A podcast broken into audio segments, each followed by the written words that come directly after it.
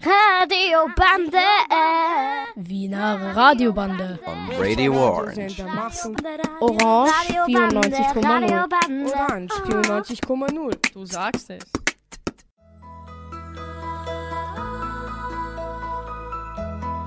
Shababs, euer Radio Police back.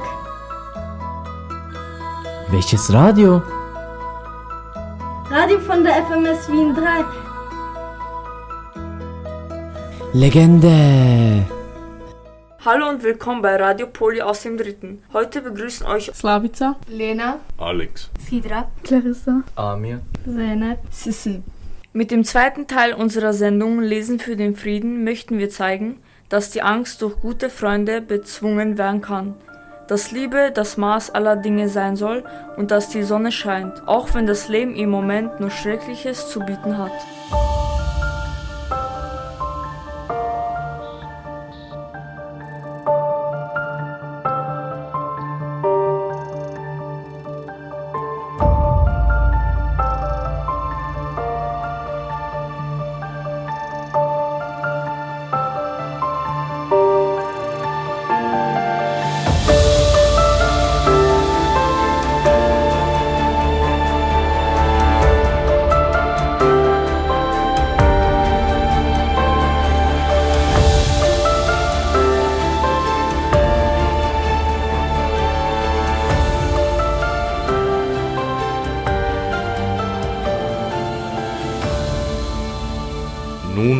Welt in ihren Festen beben, entfesselt wütend mag das Element, denn die neue Ära tritt ins Leben, die keinen Hass und keinen Streit mehr kennt.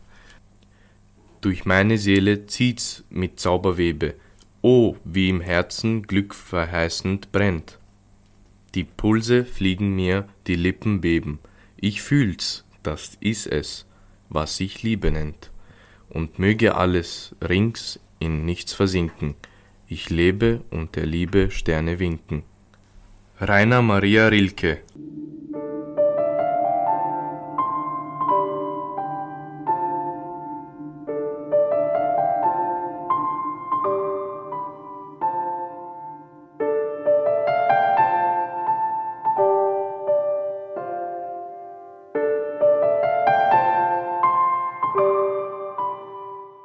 Der kleine Prinz von Antoine de Saint-Exupéry. Eines Tages vor vielen, vielen Jahren muss ein Pilot mitten in der Wüste notlanden. Am anderen Morgen weckt ihn eine Stimme. Es ist der kleine Prinz, der seinen Planeten mit den drei Vulkanen und der alten Rose verlassen hat, weil er einen Freund sucht.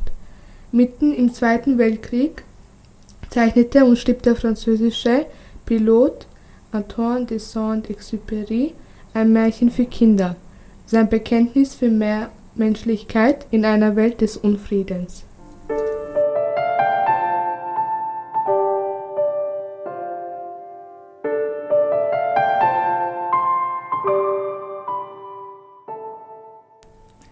Ach, kleiner Prinz, so nach und nach habe ich dein kleines, schwermütiges Leben verstanden. Lange Zeit hast du, um dich zu zerstreuen, nichts anderes gehabt als die Lieblichkeit der Sonnenuntergänge. Das erfuhr ich am Morgen des vierten Tages, als du mir sagtest, ich liebe die Sonnenuntergänge sehr. Komm, lass uns einen Sonnenuntergang anschauen. Da muss man noch warten. Worauf denn warten? Warten, bis die Sonne untergeht. Du hast zuerst ein sehr erstauntes Gesicht gemacht und dann über dich selber gelacht. Und du hast zu mir gesagt, ich bilde mir immer ein, ich sei zu Hause. In der Tat, wenn es in den Vereinigten Staaten Mittag ist, geht die Sonne, wie jeder Mann weiß, in Frankreich unter. Um dort einem Sonnenuntergang beizuwohnen, müsste man in einer Minute nach Frankreich fliegen können. Unglücklicherweise ist Frankreich viel zu weit weg. Aber auf deinem so kleinen Planeten genügt es, den Sessel um einige Schritte weiter zu rücken. Und du erlebst die Dämmerung, so oft du es wünschst. An einem Tag habe ich die Sonne 44 Mal untergehen sehen. Und ein wenig später fügtest du hinzu, du weißt doch, Wenn man recht traurig ist, liebt man die Sonnenuntergänge. An dem Tag mit den 44 Malen warst du also besonders traurig. Aber der kleine Prinz antwortete nicht.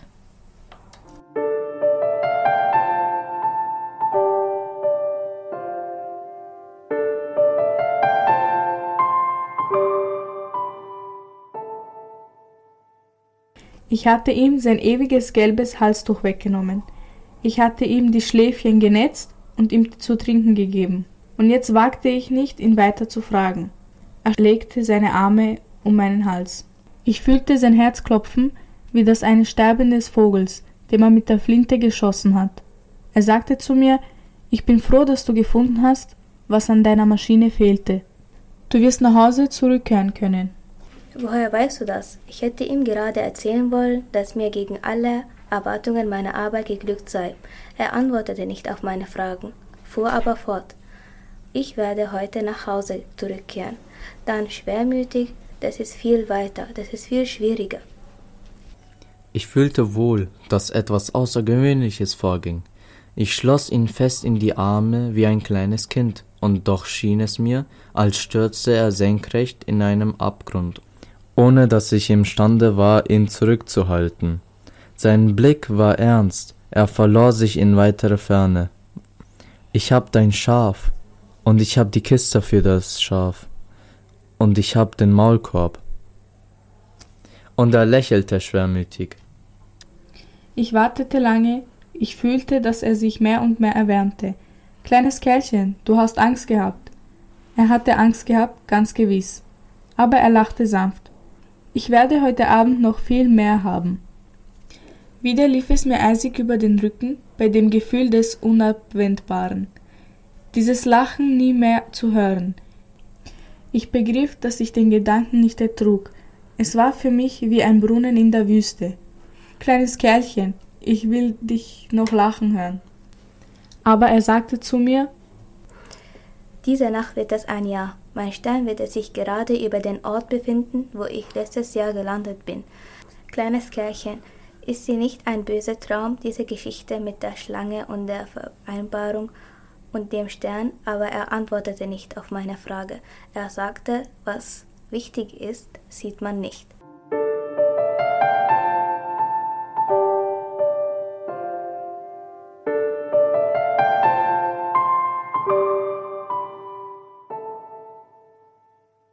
Gewiss, du wirst in der Nacht die Sterne anschauen.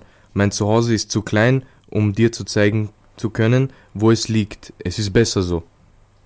Mein Stern wird für dich einer der Sterne sein. Dann wirst du alle Sterne gern anschauen. Alle werden sie deine Freunde sein. Und dann werde ich dir ein Geschenk machen. Er lachte wieder. Ach, kleines Kerlchen, kleines Kerlchen. Ich höre dieses Lachen so gern. Gerade das wird mein Geschenk sein. Es wird sein wie mit dem Wasser. Was willst du sagen? Die Leute haben Sterne, aber es sind nicht die gleichen. Für die einen, die reisen, sind die Sterne Führer, für andere sind sie nichts als kleine Lichter. Für wieder andere, die Gelehrten, sind sie Probleme, für meinen Geschäftsmann waren sie Gold. Aber alle diese Sterne schweigen. Du wirst Sterne haben, wie sie niemand hat. Was willst du sagen? Wenn du bei Nacht den Himmel anschaust, wird es dir sein, als lachten alle Sterne, weil ich auf einem von ihnen wohne, weil ich auf einen von ihnen lache. Du allein wirst Sterne haben, die lachen können, und er lachte wieder. Und wenn du dich getröstet hast, wirst du froh sein, mich gekannt zu haben. Du wirst immer mein Freund sein, du wirst Lust haben, mit mir zu lachen, und du wirst manchmal dein Fenster öffnen, gerade so zu Vergnügen. Und deine Freunde werden sehr erstaunt sein, wenn sie sehen, dass du den Himmel anblickst und lachst dann wirst du ihnen sagen, ja, die Sterne, die bringen mich immer zum Lachen, und sie werden dich für verrückt halten. Ich werde dir einen hübschen Streich gespielt haben. Und er lachte wieder. Es wird sein, als hätte ich dir statt der Sterne eine Menge kleiner Glöckchen geschenkt, die lachen können. Und er lachte noch immer.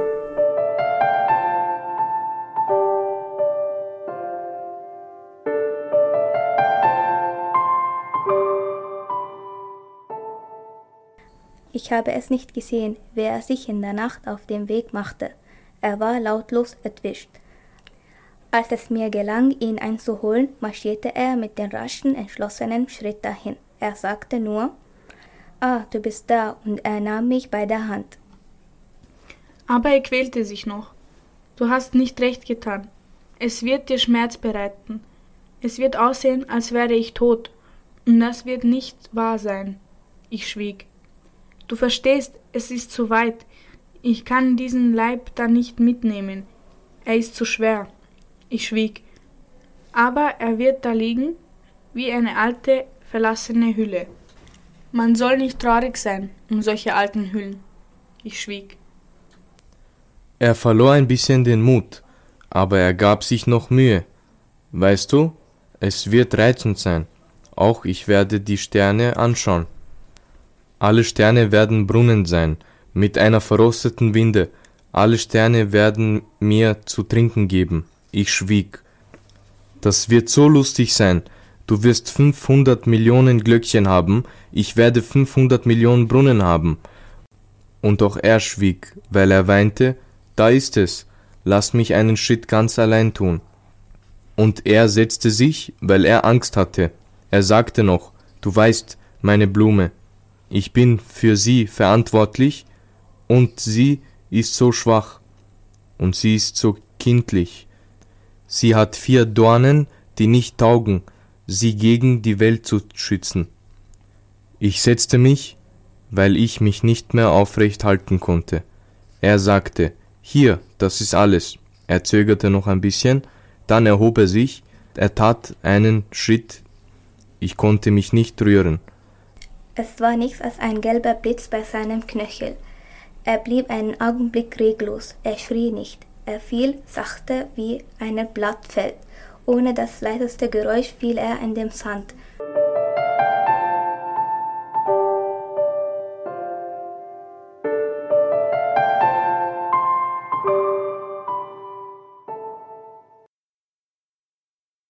Und jetzt sind es gewiss schon wieder sechs Jahre her. Ich habe diese Geschichte noch nie erzählt. Die Kameraden, die mich wieder gesehen haben, waren froh, mich lebendig wiederzusehen.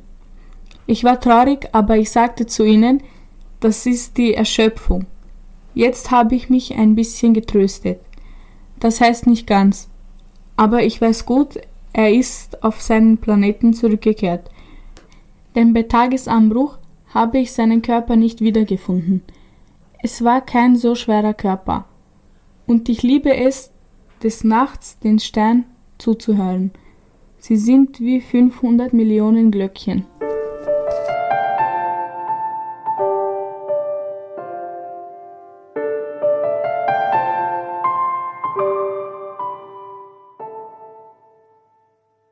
Aber nun geschieht etwas Außergewöhnliches. Vielleicht hat das Schaf doch die Blume gefressen. Das eine Mal sage ich mir, bestimmt nicht. Dann bin ich glücklich. Und alle Steine lachen leise. Dann wieder sage ich mir, man ist das eine oder das andere Mal zerstreut und das genügt. Er hat eines Abends die Glasglocke vergessen oder das Schaf ist eines Nachts lautlos entwichen. Dann verwandeln sich die Glöckchen alle in Tränen.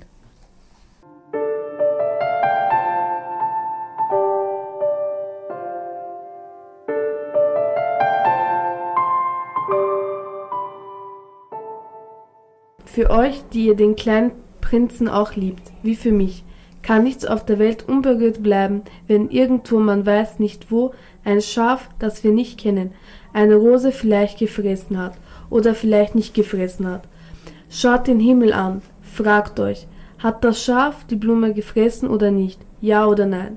Und ihr werdet sehen, wie sich alles verwandelt. Aber keiner von den großen Leuten wird jemals verstehen, dass das eine sehr große Bedeutung hat. Das ist für mich die schönste und traurigste Landschaft der Welt. Hier ist der kleine Prinz auf der Erde erschienen und wieder verschwunden. Schaut diese Landschaft genauer an, damit ihr sie sicher wiedererkennt. Wenn ihr eines Tages durch die afrikanische Wüste reist, und wenn ihr zufällig da vorbeikommt, eilt nicht weiter, ich flehe euch an, wartet ein bisschen, gerade unter dem Stern. Wenn dann ein Kind auf euch zukommt, wenn es lacht, wenn es goldenes Haar hat, wenn es nicht antwortet, so man es fragt. Dann werdet ihr wohl erraten, wer es ist. Dann seid ihr so gut und lasst mich nicht weiter so traurig sein. Schreibt mir schnell, wenn er wieder da ist.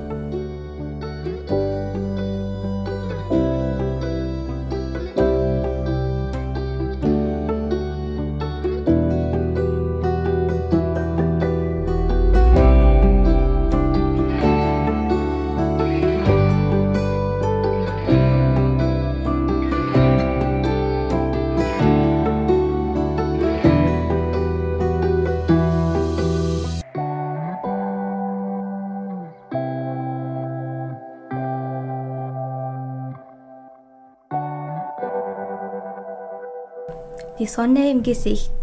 Ein Mädchen im Afghanistan. Deborah Ellis. Die Erzählung folgt der Geschichte der elfjährigen Mädchen Parwana und ihrer Familie. Sie lebt mit ihrer sechsköpfigen Familie in der afghanischen Hauptstadt Kabul.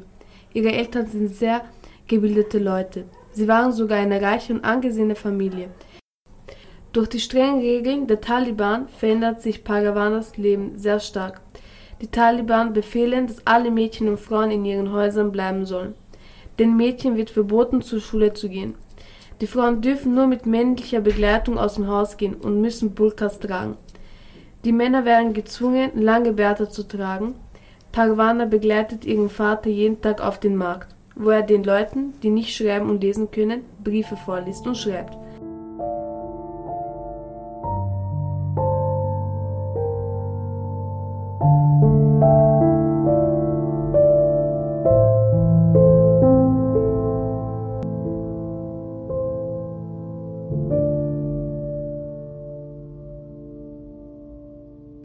Der Mann, der aus dem Gefängnis zurückkam, war kaum wieder zu erkennen. Aber auch wenn sein weißer Schalwar Kames jetzt grau und schmutzig war und sein Gesicht abgezerrt und bleich, er war immer noch ihr Vater. Pavana hängte sich so fest an ihm, dass Miss Vera sie wegziehen musste, damit der Vater sich hinlegen konnte. Wir haben ihn vor dem Gefängnis auf dem Boden liegend gefunden, berichtete einer der Männer, die ihn nach Hause gebracht hatten. Die Taliban hatten ihn freigelassen, aber er konnte alleine nicht weiter. Er sagte uns, wo er wohnt, und da haben mein Freund und ich ihn auf unserem Karachi gelegt und hierher gebracht. Pavana legte sich neben dem Vater auf den Toshak, klammerte sich weinend an ihn. Sie merkte zwar, dass die Männer zum Tee blieben, aber erst als sie aufstanden, um vor den abendlichen Ausgangssperren nach Hause zu kommen, erinnerte sie sich an ihre gute Erziehung und stand auf. Herzlichen Dank, dass ihr meinen Vater zurückgebracht habt, sagte sie. Die Männer gingen. Pavana wollte sich wieder neben den Vater legen, aber Miss Vera sagte, Lass ihn ausruhen, wir können morgen reden. Pavana gehorchte, aber es dauerte viele Tage, bis es dem Vater mit Miss Veras liebvoller Pflege ein ganz klein wenig besser ging. Die meiste Zeit war er zu krank, zu erschöpft, um zu sprechen. Er hustete auch viel. Im Gefängnis war es sicher kalt und feucht, sagte Miss Vera. Pavana half ihr, eine Fleischbrille zu kochen und den Vater mit dem Löffel zu füttern, bis er aufrecht sitzen und selbst essen konnte. Als es ihm endlich wieder so gut ging, dass er Pavanas neue Erscheinung richtig wahrnahm, fuhr er ihr mit der Hand durch die kurz geschnittenen Haare. Jetzt bist du gleichzeitig meine Tochter und mein Sohn, sagte er lächelnd. Pavana ging viele, viele Male zum Wasserhahn hinunter. Im Gefängnis hatten sie den Vater schlimm geprügelt. Die Breiumschläge, die Miss Vera auf seine Wunden legte, mussten häufig gewechselt und die Tücher gewaschen werden. Homer half auch mit. Vor allem beschäftigte sie Miss Veras kleine Enkelin, damit sie ruhig war und der Vater schlafen und sich ausruhen konnte. Pavana störte es nicht, dass er noch nicht viel erzählte. Sie war überglücklich, dass er wieder zu Hause war. Pavana arbeitete den ganzen Tag und am Abend half sie Miss Vera. Als der Vater sich ein wenig besser fühlte, las sie ihm aus seinen Büchern vor.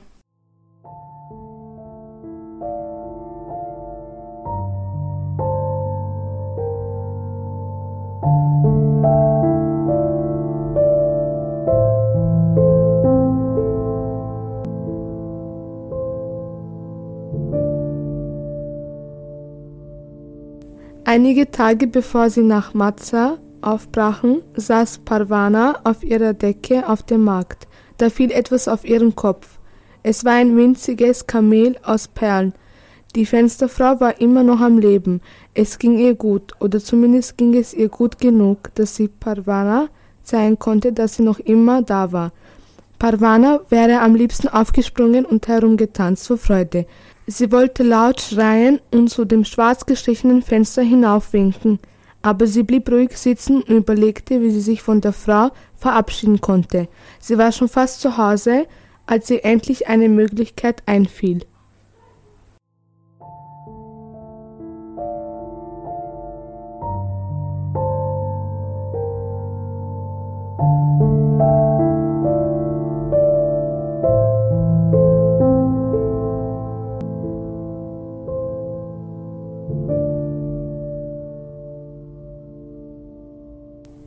Als Parvana nach dem Mittagessen auf den Markt zurückging, grub sie vorsichtig ein paar wilde Blumen aus, die in einer Bombenruine wuchsen. Sie hatte solche Blumen schon in früheren Jahren dort wachsen sehen und hoffte, dass diese Art jedes Jahr neu kam. Wenn sie die Blumen genau an der Stelle einpflanzten, wo sie sonst ihre Decke hatte, würde die Fensterfrau wissen, dass sie nicht mehr zurückkam. Die Blumen würden etwas Schönes zum Anschauen für sie sein. Parvana hoffte, es wäre ein schönes Abschiedsgeschenk. Auf ihrem Stammplatz auf dem Markt grub Parvana ein Loch in den harten Erdboden, zuerst mit dem Knöcheln und Fingern, dann mit einem Stein, den sie auf dem Platz fand. Männer und Jungen des Marktes sammelten sich um sie und sahen ihr zu. Alles, was vom Alltag abwich, war eine Unterhaltung. Die Blumen werden in dieser Erde nicht wachsen, sagte jemand. Die Erde enthält keine Nährstoffe, und selbst wenn sie wachsen, werden sie bald zerstrampelt sein. Der Marktplatz ist doch kein Ort, um Blumen einzupflanzen. Warum willst du sie hier pflanzen? Durch diese abfälligen Bemerkungen klang eine andere Stimme. Hat keiner von euch einen Sinn für Natur? Dieser Junge versucht ein wenig Schönheit auf unseren schmutzigen Marktplatz zu bringen. Und dankt ihr es ihm? Warum helft ihr ihm nicht? Ein alter Mann drängt sich durch die kleine Menschensammlung nach vorne. Mühsam kniete er nieder und half Bravana, die Blumen einzupflanzen. Die Afghanen lieben Schönheit, sagte er, aber wir haben so viel Schlimmeres und Hässliches gesehen. Wir vergessen, wie wunderschön eine Blume ist. Er bat einer der Teejungen, etwas Wasser von nahen Teegeschäften zu holen und goss die Blumen. Die Erde goss sich voll. Die Pflanzen waren welk geworden. Die Stingen und die Blätter hängen herab. Sie sind tot? sagte Bavana. Nein, nein, sie sind nicht tot. Sie schauen jetzt vielleicht stäbig und krank aus, sagte der Mann, aber die Wurzeln sind gut. Wenn es Zeit ist, werden die Wurzeln die Pflanzen neue Kraft zum Wachsen schenken. Er strich noch einmal zeitlich über die Erde, dann half Bavana und an anderen ihm beim Aufstehen. Der Mann nickte Bavana zu und ging weiter. Bavana wartete bei ihren Blumen, bis die anderen sich verlaufen hatten. Als sie sich sicher war, dass niemand sie beobachtete, schaute sie zum Fenster hinauf und winkte einen Abschiedsgruß. Sie glaubte zu erkennen, wie jemand zurückwinkte. Zwei Tage später brachen sie auf. Sie fuhr mit einem Lastwagen wie die Mutter und die Geschwister. Reise ich jetzt als deinen Sohn oder deine Tochter? fragte Bavane ihren Vater. Das musst du entscheiden, antwortete der Vater. Aber in diesem Fall bist du meine kleine Malili. Schaut, was ich hier habe, sagt Miss Svera. Sie vergewisserte sich, dass die Luft rein war und holte ein paar Kopien von Mutters Zeitschriften unter ihren Burka herauf. Ist das nicht wundervoll? Bavana blätterte die Zeitschrift schnell durch, bevor sie wieder versteckte. Großartig, sagte sie. Wirklich wundervoll. Sag deine Mutter, dass die Zeitschrift an alle Frauen weltweit geschickt wird. Sie hat mitgeholfen, dass die ganze Welt erfährt, was in Afghanistan geschieht. Vergiss nicht, ihr das zu erzählen. Deine Mutter hat etwas sehr, sehr Wichtiges getan. Und sag ihr, wir brauchen sie hier für die nächste Aufgabe. Ich werde es ihr sagen, sagte Bavana. Sie umarmte Miss Vera. Obwohl Miss Vera und Homa Buka trugen, konnte die beiden genau voneinander unterscheiden. Es war Abfahrtzeit. In der letzten Augenblick tauchte Shuzar auf. Du bist doch noch gekommen, sagte Bavana und umarmte die Freundin. Leb wohl, Bavane, sagte Shazia und gab ihr ein Päckchen getrocknete Aprikosen. Ich werde auch bald weggehen. Ich habe Nomaden getroffen, die mich nach Pakistan mitnehmen, als Schäferjunge. Ich will nicht bis zum nächsten Frühling warten. Es ist mir hier viel zu einsam ohne dich. Bavane wollte nicht Leb wohl sagen, Wann werden wir einander wiedersehen? fragte sie in plötzlicher Panik. Wie können wir in Verbindung bleiben? Ich habe das genau geplant, antwortete Shatia. Wir treffen uns am ersten Frühlingstag in 20 Jahren. Sehr gut. Und wo? Oben auf dem Eiffelturm in Paris. Ich hab dir doch gesagt, dass ich nach Frankreich fahre. Bavane lachte. Ich werde dort sein, sagte sie. Dann brauchen wir auch nicht Lebwohl sagen. Wir sagen lieber auf Wiedersehen. Bis zum nächsten Mal, sagte Shazia. Bavana umarmt die Freundin ein letztes Mal. Dann klettert sie in den Lastwagen. Sie winkten einander zu, als der Wagen fortrollte. In zwanzig Jahren, dachte Parwana, was würde in diesen zwanzig Jahren alles geschehen? War sie dann noch immer in Afghanistan? Würde es in Afghanistan endlich Frieden geben? Würde sie wieder zur Schule gehen, in einem Beruf arbeiten, heiraten? Die Zukunft streckte sich vor ihr aus, unbekannt wie die Straße, auf der sie fuhren.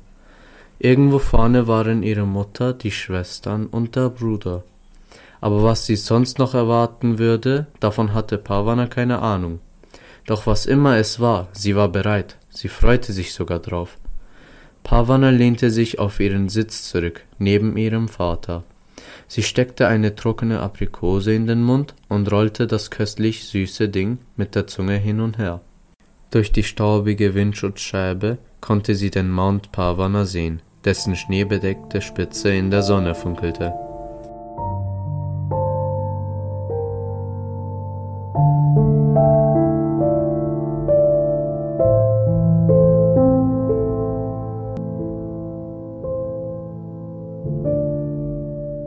In schönen Erinnerungen lächelt die Vergangenheit zurück. Die kleinen Dinge sind es, die das Leben ausmachen. Ein Lächeln, ein gutes Gespräch, eine Umarmung.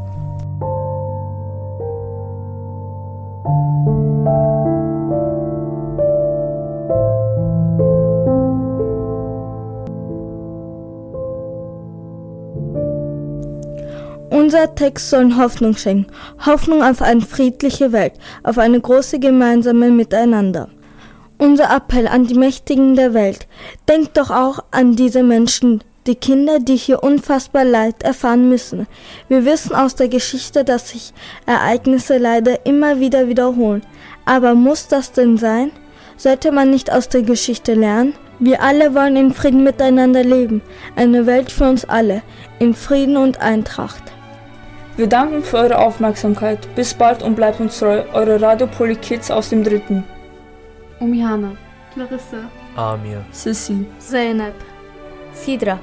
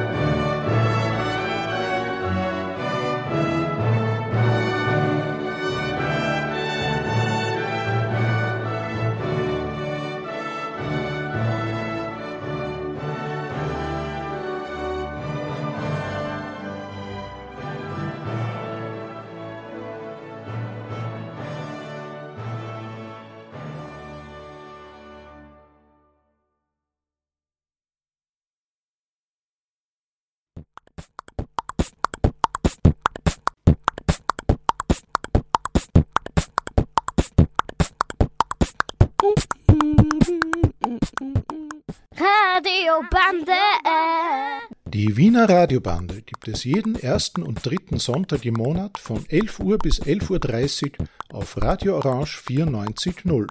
Radiobande. Wiener Radiobande. On Radio Orange. We hope you enjoyed our program.